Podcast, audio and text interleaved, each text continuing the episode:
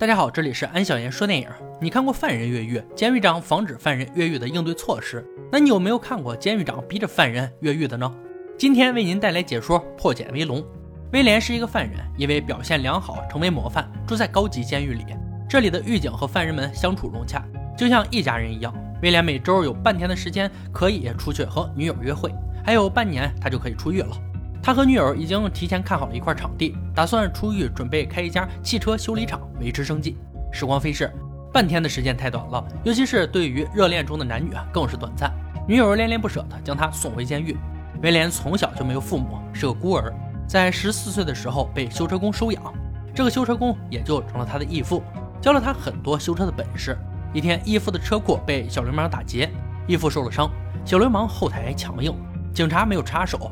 威廉气不过，将他们打成重伤，然而自己却因故意伤害罪被判刑十八个月。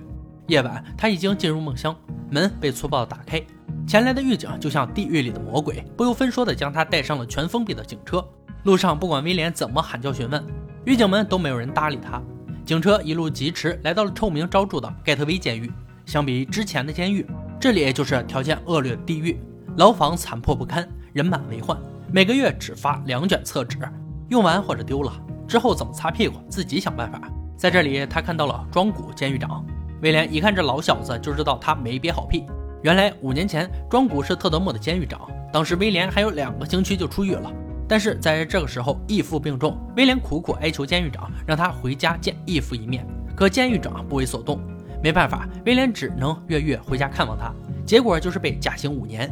而他的越狱让庄谷的前程尽毁。被贬到这所破旧的监狱做一名普通的狱警，一路摸爬滚打，好不容易又熬到了监狱长。庄谷自然不可能让威廉好过。很快，庄谷就实施了他的权利，例行检查的时候连鼻子、耳朵都不放过。检查完毕之后，顺道给了他一拳，然后他把威廉放到厨师房消毒。这里的气体对人的肺部伤害非常大，正常的只要犯人憋住呼吸三十秒即可，而威廉则被喷了两分钟，差点要了威廉的小命。第二天放风的时候，被一群犯人挑衅，监狱恶霸拿着自制铁锥恐吓威廉。知道这个时候就算放个屁，庄谷都会以污染环境罪再给他加刑，所以他只能息事宁人，一再退让。好在这个时候，狱警大黑及时出现，制止了狱霸的恶行。狱霸见势不妙，转移了武器。一番搜身后，大黑没有在他身上找到铁锥，加之威廉的否认，只能不了了之。隔天，犯人由头找到了威廉。由头听过威廉的越狱事迹，对威廉很崇拜。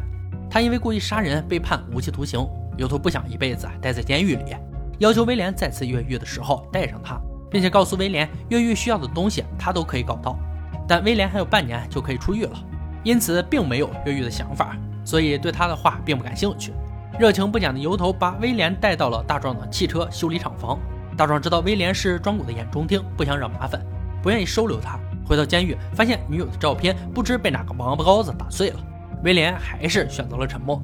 很快，由头又找到了他，他给威廉看了一份他自制的越狱图纸，引以为傲地介绍着：晚上九点从蒸汽管道爬出，跳上出入监狱的车逃走。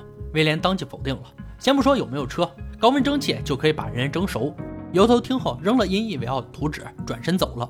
其实威廉早就发现污水井可以通往外面。吃饭的时候遇到了同样被狱友欺负的大帅，威廉用一份炸丸子化解了他的难堪。从此，在放风的时候，威廉不再是一个人。就在两个人随意走动的时候，狱霸叫住了他们，要求他们一起玩橄榄球。威廉不想招惹他们，想早点离去。大帅面对狱霸的无理要求很不满，上前理论。眼见大帅要挨揍，只能参与他们的球赛。游戏开始，其他犯人就背地里下黑手，威廉很快就被打倒在地。围观的犯人们对此愤愤不平。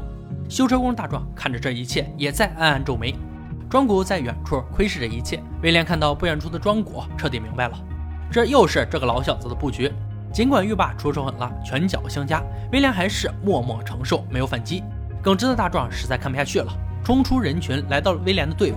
庞大的身躯壮如牛，为威廉挡下了狱霸的黑手，赢下了这场比赛。围观的犯人们都为此欢呼。庄谷失望地走了。威廉被打得全身没有一处不疼。一瘸一拐地回到监狱。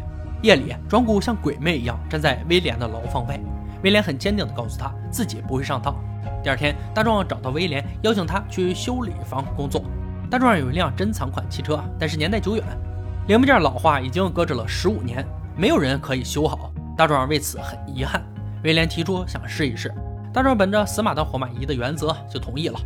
威廉的娴熟的修车技术，加上大帅和油头的协助，经过几天的努力，他们终于把这个老宝贝成功翻新。几人也经历多天了解，相处的非常融洽，成了好兄弟。为庆祝，几人偷偷喝了酒。聊天过程中，得知大帅还没有开过车，威廉为了满足他的愿望，他让大帅坐在驾驶室，威廉帮他推车感受一下。围着修车厂绕了几圈，大帅提出没有发动机的响声找不到感觉，威廉却担心发动机的声音会招来狱警，而大帅苦苦哀求 只要十秒就好。威廉又一次心软了。当大帅启动汽车后，就为之疯狂了。他不顾大家的阻拦，一脚油门冲出了修车房，来到了院子，完全不顾狱警的喊话，完全沉浸在自己的驾驶乐趣里。狱警看到几近癫狂的大帅，开枪射击，打中车身。就在快要瞄准大壮的时候，管理员阻止了射击。威廉趁机逼停了汽车，把大帅拽出了驾驶室。监狱长庄古赶来，没有惩罚大帅，却把威廉关禁闭六个星期，并且当着威廉的面砸了这辆车。大黑看着监狱长的举动，敢怒不敢言。禁闭室里，威廉全身只剩一条短裤。这么多天，庄古好不容易抓住了他的小辫子，怎么可能让他好过？黑暗的禁闭室里，探照灯不时亮起，不分白天还是黑夜。超大瓦斯晃得威廉睁不开眼睛，每天的饮食被减少了一半，无法安心睡眠，加上饥饿，威廉很快有些支撑不住。庄古又安排手下把他带到洗手间，用冰冷刺骨的凉水淋了很长时间。一番折腾，威廉不出意外的生病了。就算是这样，庄古也没有让他休息，探照灯还是频繁亮起，他只能支撑着起身接受点名。威廉的病情更加严重，发了高烧，在点名的时候说了胡话。庄古没有给他找医生看病，还招来了狱警的一顿棍棒。而良心未泯的大黑看着庄古的所作所为，一脸愤怒。幸好管理员叫停了这些丧心病狂的家伙，整整四十二天的非人的禁闭生活终于结束了。离开前，管理员告诉他，不想受罪就要安分守己。再次来到洗车房，几人还在为汽车被砸的事耿耿于怀，想要去找狱霸一伙人理论。他们似乎忘了这辆车是属于庄古的，这里的一切，包括他们自己，都是庄古说了算。威廉还有三周就可以出狱了，他不想再惹是生非，只想熬过这三周就可以回家和女朋友过上简单幸福的生活。午饭的时候，狱霸又找了过来，他把那辆车的车标做成了腰带，又拿走了他的午饭。不过威廉不会在意，更不会发怒，只要三周，一切就结束了。好在兄弟几个把自己的饭分给了威廉。画面一转，狱霸被庄古叫到了办公室，他对狱霸的表现十分不满意。庄古命令他必须在短时间内让威廉进入圈套。狱霸为了彻底激怒威廉，把落单的大帅打死了。威廉看到兄弟因为自己丢了年轻的生命，再也压抑不住的愤怒，他找了狱霸，两人发生了激烈的打斗。狱警们没有阻止。放任事态往最坏的方向发展，很快狱霸体力不支，被威廉铁拳干懵。威廉把他拖到杠铃下，准备杀了他。当看到围观的犯人不停的怂恿，他的理智瞬间回归，放下了杠铃。就在他拿回项链，刚要转身的时候，一名犯人趁他不备捅伤了他。威廉摇晃几下，最终倒在地上。这次的受伤，庄古居然允许女友探视三十分钟。就在两人缠绵的时候，突然被打断。狱警告诉他们，庄古改变了时间。探视到此结束。这老小子就想利用这种方式折磨威廉的身体和心灵。夜里，一个陌生犯人找到了威廉，他告诉威廉自己还有三天就可以出狱了。有人雇佣他去强奸威廉的女友，这下彻底抓到了威廉的软肋。搞我可以，搞我兄弟也没问题，但是搞我女人万万不行。他焦急万分地叫来狱警，想打电话通知女友，但是狱警是个什么东西，大家都已经了解了，怎么可能给他这个机会？威廉彻底失去了理智，砸了屋里的东西。他找来油头，准备越狱，并答应他带他一起走。时间不等人，就在今晚。晚会儿，他和油头制造机会打晕狱警，经过通风管道来到了污水井。就在威廉准备按着地图逃走的时候，油头却找理由改变了方向。威廉对他没有任何怀疑，跟着他跑了过去。